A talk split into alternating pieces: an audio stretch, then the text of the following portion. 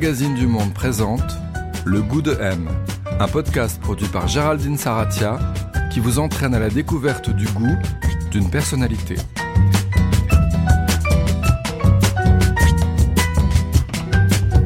Qu'est-ce qu'avoir du goût? Qui a bon goût Mauvais goût? Et puis d'abord, comment se forme le goût? Cette semaine, le goût de M s'invite chez Frédéric Pierrot. Il est acteur, il exerce ce métier depuis une trentaine d'années.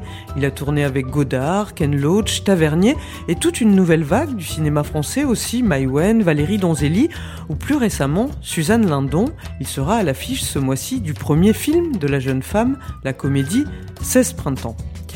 Mais Frédéric Pierrot est aussi le psy le plus célèbre et aimé de France. Dans En Thérapie, la série réalisée par Nakash et Toledano, qui a battu tous les records d'audience et dont la deuxième saison est en cours de préparation, il joue Frédéric Dayan, cet analyste ultra empathique, au pull en cachemire de couleur vive, qui écoute et interprète les névroses de ses patients depuis son cabinet du 11e arrondissement.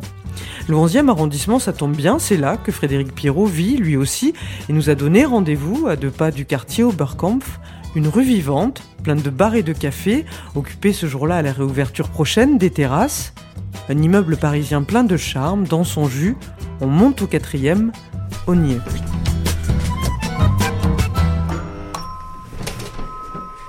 Bonjour. Bonjour. Entrez, tout droit, à droite. Alors Frédéric Pierrot, on est chez vous. Est-ce que c'est un espace qui vous ressemble ici? Ça fait un an que j'y habite, hein, donc c'est un peu récent, mais oui, je crois qu'il me ressemble. J'aime beaucoup cette terre cuite, enfin ces tomates au sol. J'aime beaucoup le- la simplicité des sols. C'est un peu de chêne, un peu de, de- de Mosaïque, terre cuite, ouais. la, la mosaïque à l'ancienne. Et puis c'est un endroit que j'ai trouvé comme ça où je me suis dit là je peux me poser, c'est ça va être chez moi, voilà. Mais c'est assez simple, bien foutu. C'est très bien foutu. J'y suis pour rien. Pour le coup, j'ai rien fait ici, à part me poser mes affaires.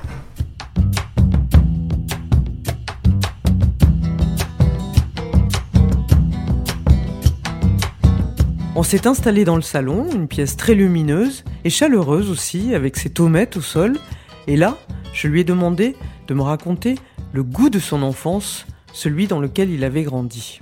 Étrange. J'ai toujours une image quand je pense à ça. C'est toujours la même. C'est un champ, pas très loin de chez moi, sur le plateau, puisque j'habitais dans le pays de Caux, et dans une vallée. Je montais à vélo. Je me souviens de prendre des petites routes qui étaient souvent à angle droit, qui suivaient les, contours de, des champs, des, anciens chemins. Ils changeaient d'allure considérablement, hein, puisque entre le pommier en fleurs, et puis euh, la saison des pommes, enfin tout ça, et puis le décharnement de l'hiver. J'adorais ça. Et il n'y avait pas très loin un autre champ bordé de barbelés sur lequel il y avait des, des fourrures d'animaux. J'ai jamais très bien su si c'était des taupes ou des et pourquoi on les accrochait là. Et il y avait des, des, des animaux qui pendaient morts, séchés, euh, par vingtaines peut-être. Très étrange. Vous avez grandi à Auffay, en Seine-Maritime. C'est pas très loin, entre Dieppe et Rouen, c'est ça à peu près, ouais. Ça ressemblait à quoi la, la maison ou l'appartement dans lequel vous avez grandi? D'abord, la, la première maison où j'habitais avec mes parents, enfin, c'était Mhm. en face de la gare. C'est curieux, je l'ai photographiée l'autre jour.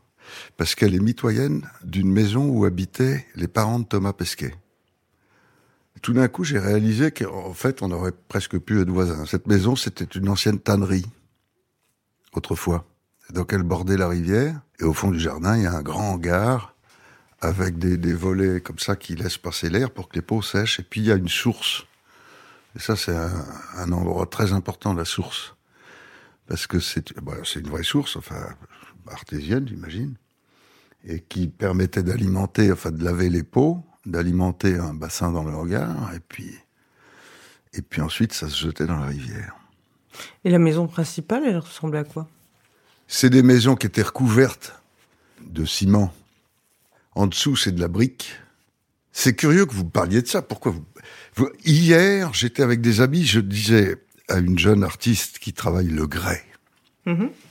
que je venais d'un pays où les maisons sont bâties avec, alors suivant les moyens des uns et des autres, parce que le grès, par exemple, c'était la pierre des riches. souvent les églises sont en grès, parce que l'église était riche autrefois.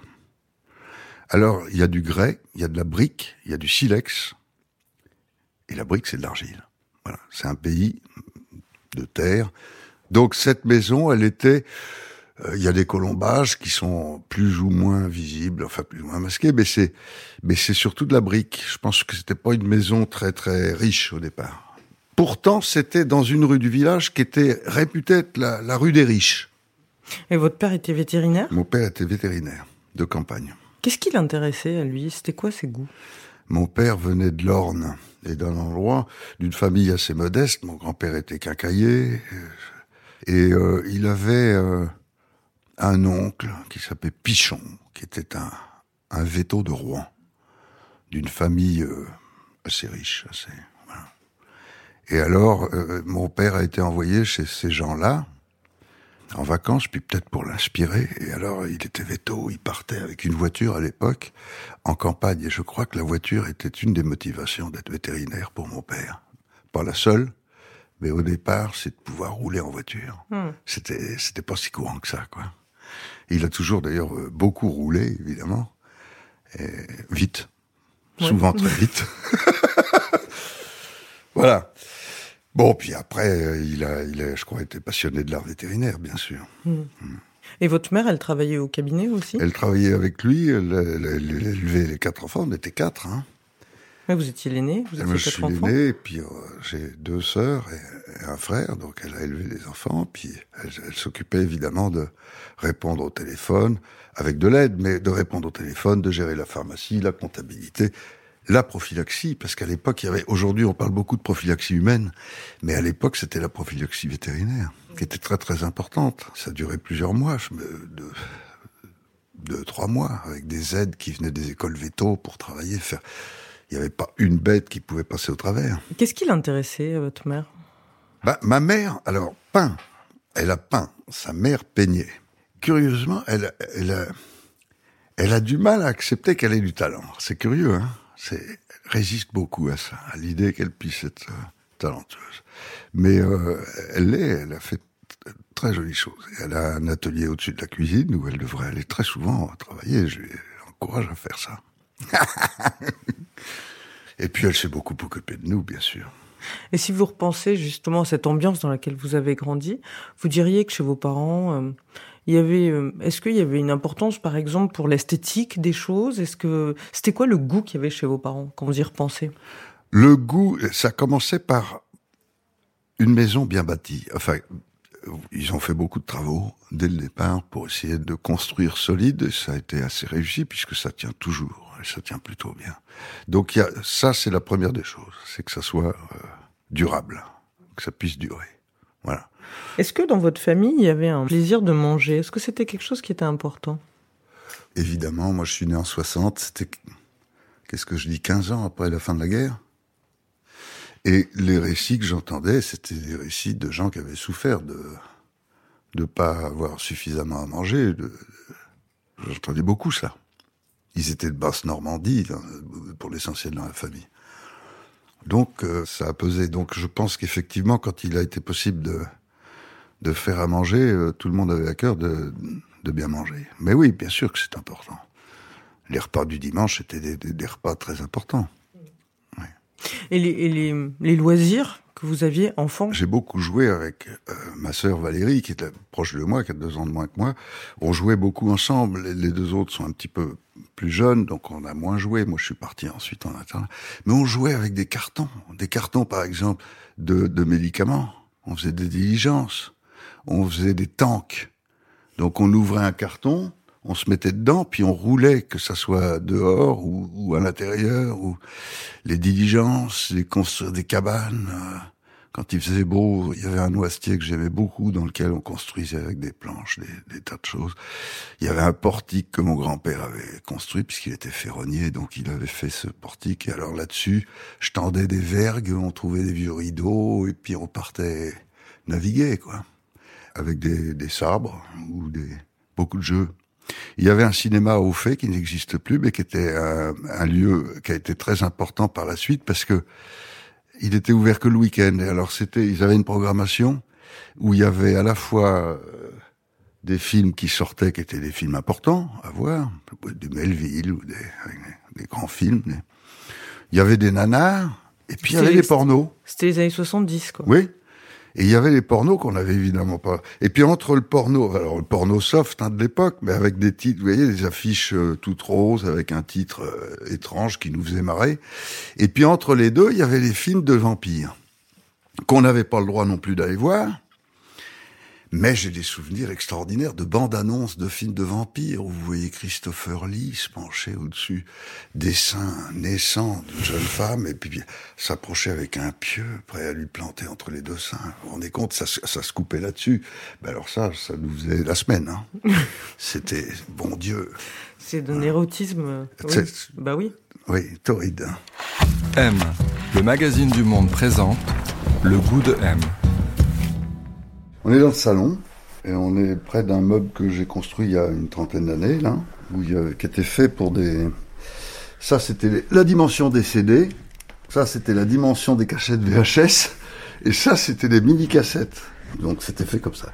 Et au-dessus, il y a ce tableau que j'aime beaucoup, qui vient de chez mon grand-père. Et, j'aime beaucoup cette, ce, ce, tableau qui a l'air d'avoir été fait pour moi dans le sud, sur la côte sud, mais je sais pas très bien où.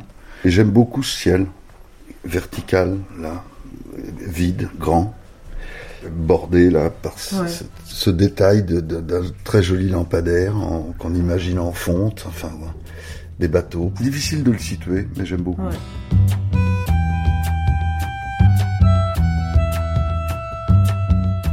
C'était une enfance évidemment très protégée et très heureuse, avec beaucoup de, de camarades, d'amis et tout, mais très vite, euh, forcément, il est question de voir le monde, enfin de partir.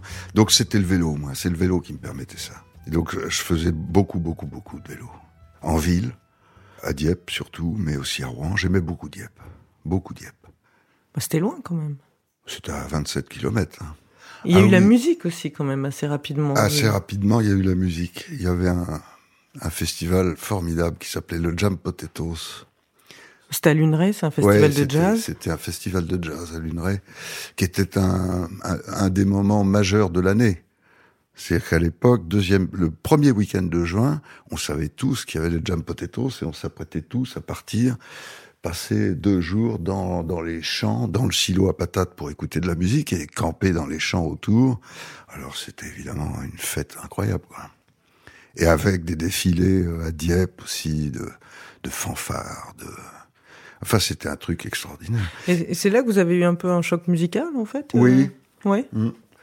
Oui, parce que c'est toujours pareil. On peut écouter de la musique euh, sur un disque, j'en écoutais évidemment sur les disques, mais la, présence du musicien sur scène, la puissance de ce qui se passe dans une salle de spectacle est irremplaçable. Donc là, c'était un choc incroyable. C'était un clarinettiste? Ouais, qui s'appelait Stéphane Guéraud. Mm. Je me suis dit, mais comment est-ce qu'il fait? Je me suis dit, ça doit être possible. Et donc je suis allé à Rouen, chez Monsieur Ferron, qui n'existe plus, c'était un luthier, près de la rue du Gros Horloge. Et j'ai trouvé une clarinette qui était une selle-mère que j'ai toujours. Et là, elle m'a plus quitté. Pendant euh, des années. Partout où j'allais, je l'emmenais. Et je trouvais des solutions pour jouer.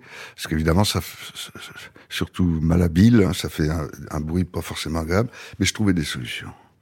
J'achetais des 33 tours d'Albert Nicolas à Dieppe, et hop, passais en boucle Albert Nicolas, puis et puis ainsi de suite. Et je, je me revois passer des heures. Alors après, je passais, j'enregistrais les trucs sur magnétocassette parce que c'était plus facile, puis je repassais en boucle, et je faisais à l'oreille. Hmm. Et puis très vite, au bout d'un an ou deux, après le, le premier jam, on a créé un groupe qui s'appelait Ice Cream avec des copains et on s'entraînait chez mon grand-père qui était voisin de mes parents. On, se retrouvait le dimanche, on passait le, samedi après-midi à euh, repasser, repasser les morceaux et puis le soir euh, on avait carte libre pour utiliser la cave et boire un coup et, manger ensemble. C'était assez chouette, oui. Et après vous vous avez continué des études, vous étiez parti euh, pour devenir ingénieur. Et vous êtes parti aux États-Unis, vous l'avez souvent raconté. Je suis allé un mois, je voulais pas y aller au départ. Mes parents avaient des amis, c'était une amitié qui durait depuis la guerre avec un, mon grand-père avait rencontré, je crois, à la libération de, de l'Est de la France, un officier américain qui s'appelait Elisha Walker. et qui était un, par ailleurs un milliardaire du pétrole à l'époque. Mais ça, on l'a su après. Et puis ils sont devenus amis. Et le Elisha Walker a proposé euh, de prendre sa fille, euh, sa fille unique, ma mère, un an aux États-Unis.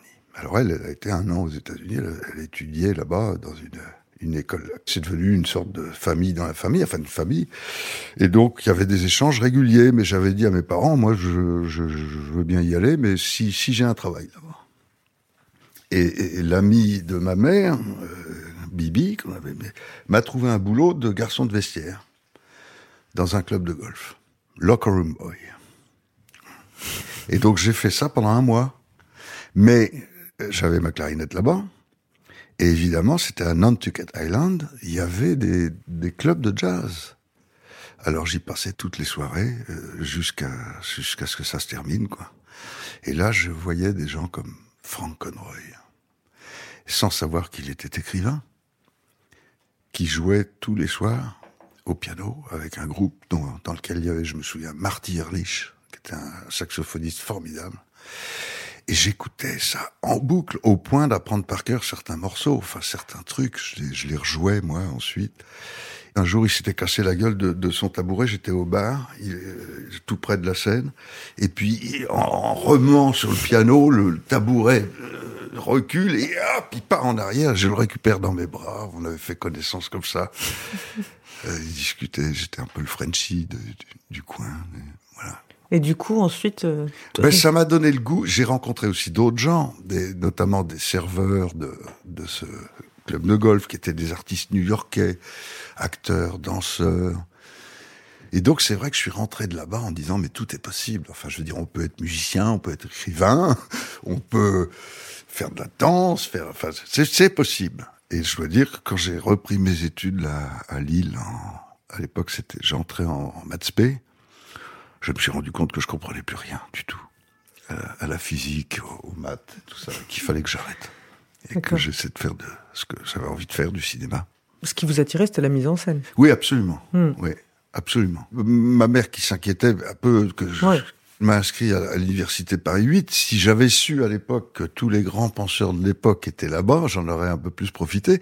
Mais je savais pas, je les ouais. connaissais pas. Je trouvais ça très théorique, euh, Paris 8, Vincennes. Ça, ça, je trouvais ça intéressant, mais mais bon, ça, ça me convenait pas. J'avais besoin de, de, travailler, quoi. Puis je voulais aussi être un peu un autonome, indépendant. Donc j'ai rencontré un réalisateur euh, normand qui était venu présenter, qui s'appelle Serge Pénard, avec qui j'ai fait un film qui s'appelle Chaîne d'Alouville, avec Jean Lefebvre, Pierre Tornade, Bernard Ménez, enfin toute une bande de joyeunerie.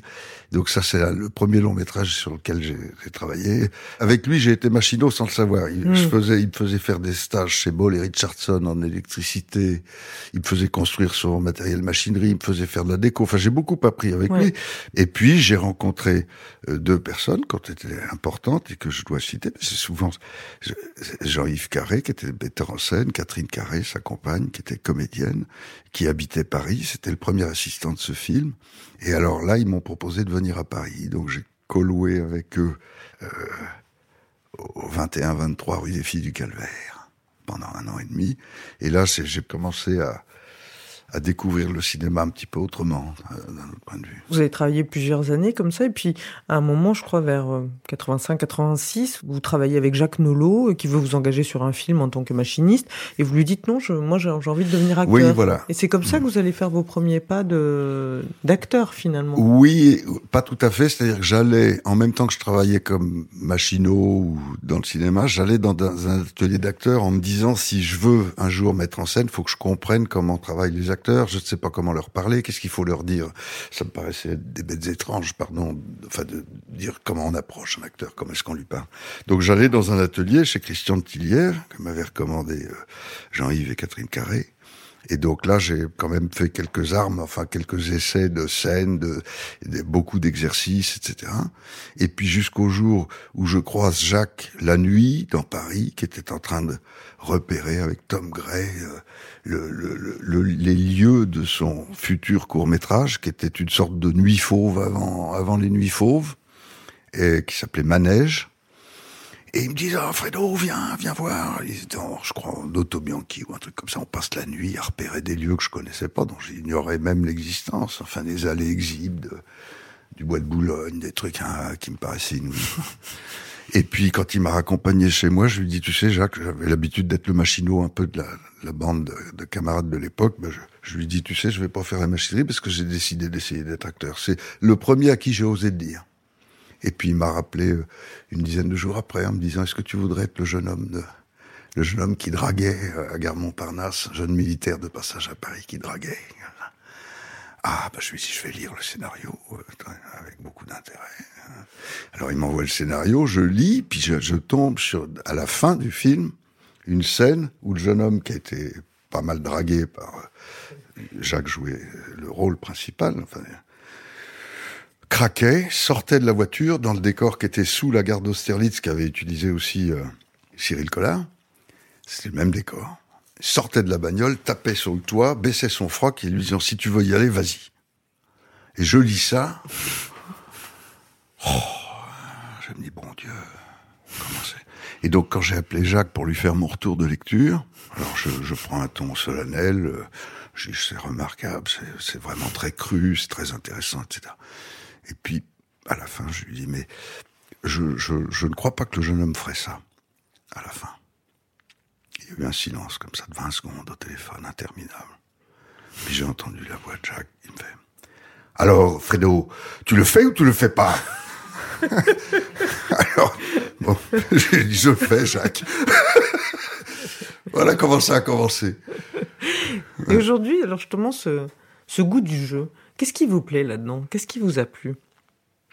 Ben, si je me rapporte à cette expérience de manège, le, mhm. tournage de nuit de manège pendant une semaine, quand euh, on m'a déposé le dernier soir, j'avais l'impression de sortir d'un hélicoptère, d'être aussi étourdi que si j'avais fait un premier vol en hélicoptère où le type m'aurait baladé dans tous les sens. C'est quand même une aventure incroyable. Voilà. Ouais. À la fois c'est soi, et en même temps, c'est les mots des autres, c'est les situations des autres. Mm-hmm.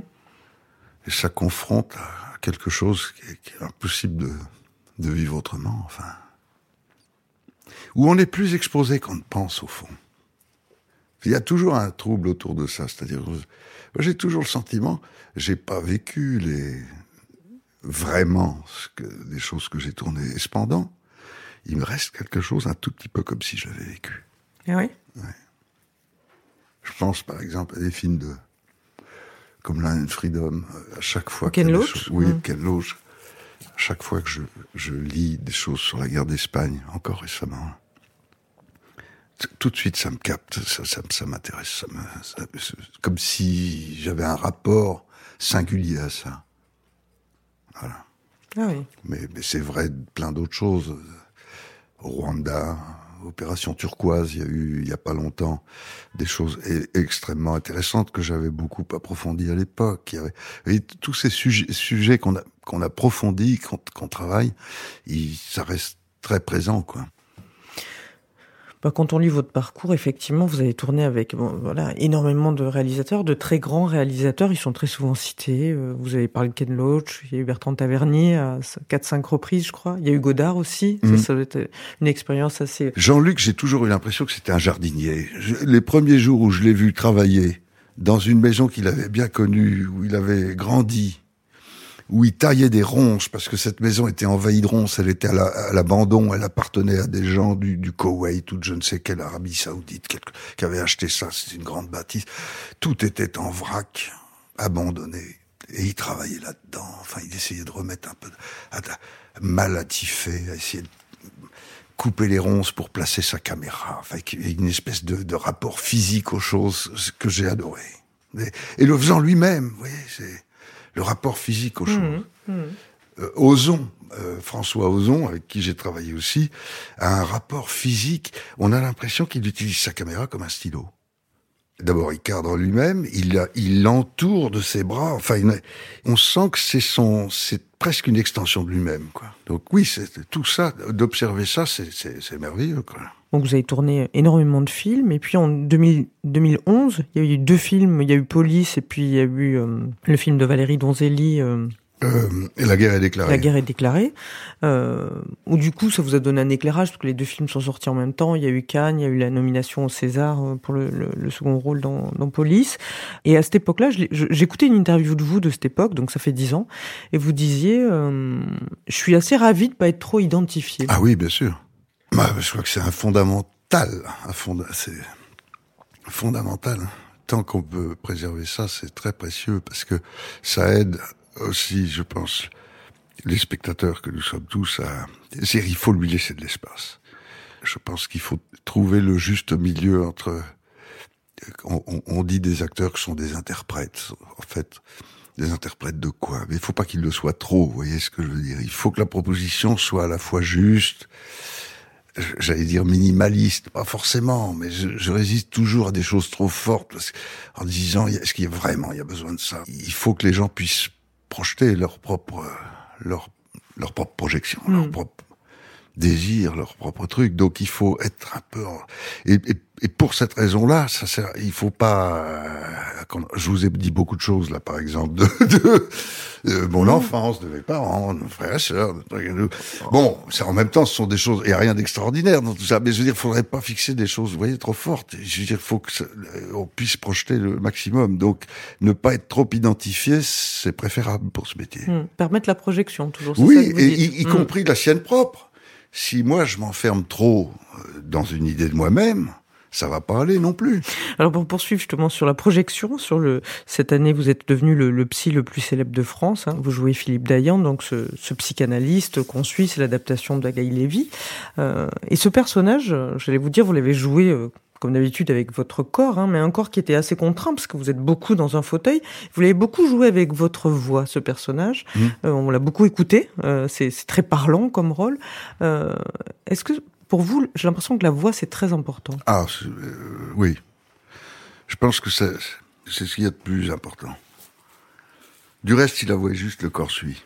Ou peut-être l'inverse. Oui, oui, oui, oui, c'est évidemment la voix, de toute façon. Oui, oui. J'écoutais, tenez, les, les bandes son, je pourrais vous passer. La bande son Nouvelle Vague de Jean-Luc Godard, par exemple. Ça commence par la voix de Delon. Eh ben la voix de Delon, il n'y a même pas besoin d'avoir l'image. Il est tout de suite identifié. elle est d'ailleurs très belle. Enfin, euh, et puis les bandes son de Jean-Luc, c'est une poésie inouïe. C'est, moi je peux l'écouter euh, là, euh, tout en repassant ou en faisant autre chose. Ou ça vous emmène partout. J'ai presque pas besoin de l'image. Et même, je fais un film différent encore à chaque fois que je l'écoute. Tiens, j'avais jamais remarqué qu'il disait ça. Donc c'est la voix, oui, bien sûr. Et la radio, de ce point de vue, est un exercice que j'adore. On est en train de faire de la radio, là. Oui. Hein, en fait. Complètement. Voilà. Quand vous parlez de ce rôle, justement, vous très souvent vous vous filez un peu la métaphore de du parallèle entre le travail de l'analyste et le travail du comédien. Très souvent. Ah oui, j'y pense beaucoup. Ça, ça, a beaucoup de rapports. Il y a beaucoup de choses. Sur l'écoute déjà. Oui, évidemment. Ouais. Moi, je pense par exemple tous les, comédiens qui ont été travailler sur cette série, les prochains qui, qui viendront se, se, rendront compte que c'est pas anodin, qu'il se passe quelque chose d'un poil plus à cause de la, la simplicité du dispositif et de la durée des prises. On se rend compte plus que jamais que ce qui est dit n'est pas anodin. Même si c'est pas son texte. Le fait de le dire, c'est dit. Vous l'avez dit.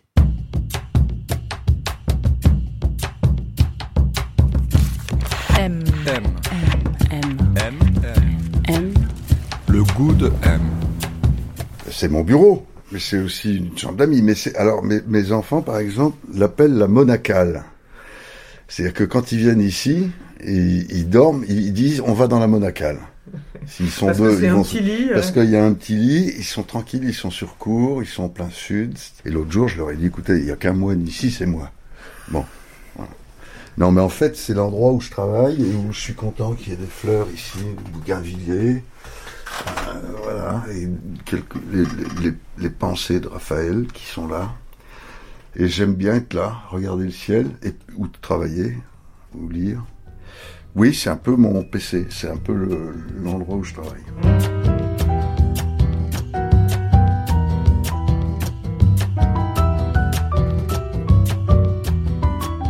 Frédéric Pierrot, on est chez vous ici. Euh, quelle relation vous entretenez euh, avec les, les objets qui vous entourent? C'est important pour vous ou pas? Ah oui. Ah oui. ah oui, oui. Il n'y en a pas tant que ça, du reste. Hein. C'est pas encombré d'objets, je pense pas. Mais, mais, mais, mais oui, ils me parlent tous, oui. Il y en a certains pour lesquels j'ai un peu oublié où je les ai trouvés, mais ils continuent de me parler. Donc, il y en a d'autres pour lesquels je sais euh, d'où ça vient. Je pense les plus ordinaires, des bouts de bois, par exemple. Mhm. Bon, bah, les bouts de bois, ils me parlent. Voilà, ils me racontent. Là, au-dessus de, de vous, il y a un dragon. Là, vous pouvez le prendre. Ici? Oui, Là? Celui-là. Voilà. Regardez-le Voilà. bien, vous verrez, c'est Je l'ai. C'est un monstre, c'est un, c'est un objet étonnant. C'est trouvé, je ne sais même pas dans quel bois c'est, c'est trouvé, je sais pas où, au cours d'une balade. Et regardez son œil, regardez sa bouche, regardez comment il parle. Et son petit aile dans le dos qui pourrait, il a dû pouvoir s'envoler. Il a une patte, mais il en a pas l'autre. Enfin, il est euh, estropié et bien vivant.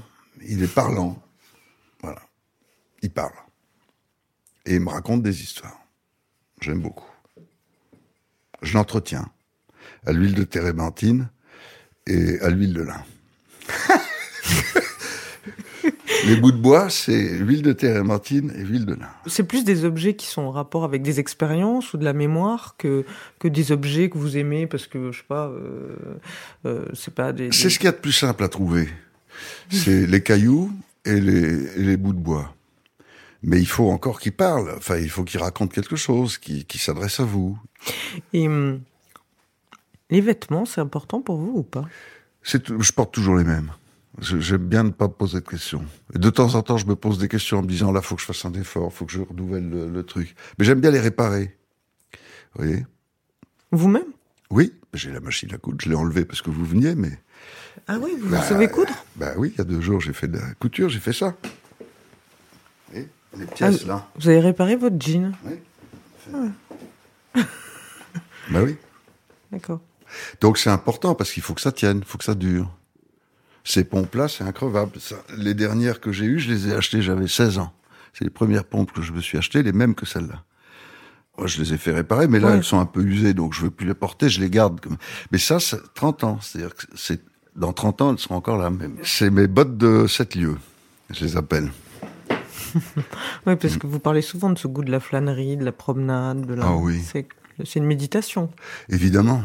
Hmm. Évidemment. Évidemment, je peux passer des heures, y compris dans Paris, à, marcher, à, regarder les gens. C'était délicieux de s'a- de s'asseoir aux terrasses et d'écouter. Et en fait, je préfère écouter ça que les infos, vous voyez. J'écoute pas du tout. Je préfère aller marcher dehors et regarder, écouter. C'est, en ce moment, c'est le seul moyen d'avoir une petite impression du monde euh, qui soit à peu près juste. Hmm. Alors je fais quand même une revue de presse le matin, euh, Le Monde, et puis euh, le site de France Info pour voir un peu ce qui se passe. Mais c'est c'est une vision terrible, violente, un peu tordue, un peu. Donc il faut il faut voir très proche, très près ce qui se passe. Comment l'eau ruisselle dans les caniveaux quand il pleut, comment comment ça glisse ou ça glisse pas sur les les pavés, comment les gens se déplacent. J'ai remarqué après un séjour à Arles d'une semaine, en rentrant à Paris, ça m'a frappé tout de suite la façon dont les gens marchaient dans Paris. Les épaules un peu courbées, un peu baissées, un peu fatiguées, quoi. Bon, bah, il faut capter ça pour comprendre ce qui se passe, Les gens sont fatigués, là. Normal. Au cours de votre vie, quand vous réfléchissez, vous avez l'impression que hum, vos goûts, les choses qui vous plaisent, elles ont beaucoup évolué ou c'est un peu toujours les mêmes choses qui se sont comme des sillons? Ouais, mais ça serait quand même des choses, des sillons qui s'élargiraient quand même. Mais oui, c'est vrai qu'il y a un- une base qui change pas, je crois. Ouais. Je pense par exemple la curiosité des autres, elle, elle commençait beaucoup dans les flâneries à Dieppe, quoi. Ouais. Le fait même de prendre le train, les premières fois que j'ai pu prendre le train seul, d'être seul dans le train, et de regarder les gens autour, de, et puis de sortir de la gare, d'aller sur le port. J'allais euh, dans un club de judo aussi, faire du judo. Enfin voilà, c'est toute l'ouverture. Et puis ça s'ouvre de plus en plus. En fait, ça ne cesse jamais de s'ouvrir. Et tout ce qui permet d'ouvrir le monde est profitable. Tout ce qu'il referme est, extrêmement frustrant, presque douloureux, quoi. Pour vous, c'est ça, hein, l'idée de ce qu'on cherche à faire dans ce programme à chaque fois, mais essayer de définir un peu comme ça l'idée de, enfin définir, faire un petit portrait impressionniste du goût pour quelqu'un. Et chez vous, c'est très lié à l'idée d'ouverture Oui. aux autres et au monde. Ah oui. Oui. Ah oui. Mais ça passe par des choses extrêmement simples. Je veux dire, quand je dis ou- ouvrir aux autres, c'est pas forcément. Ça peut être juste marcher, regarder les gens. Je veux dire, c'est juste ça. ça, ça vous voyez, c'est pas, c'est pas très compliqué, franchement. Si je vous demande un homme ou une femme qui a du goût pour vous, ce serait qui? Ah, je sais pas pourquoi. Je pense à Pascal Grégory. Parce que je le trouve d'une classe folle. Voilà. Et je, je crois qu'il a du goût. Mais le goût, c'est aussi. Je mets délicatesse juste à côté. Ah ouais? Le goût et la délicatesse. Et oui, l'attention. La, la présence aussi à l'autre, je pense. C'est ça, hein, le goût.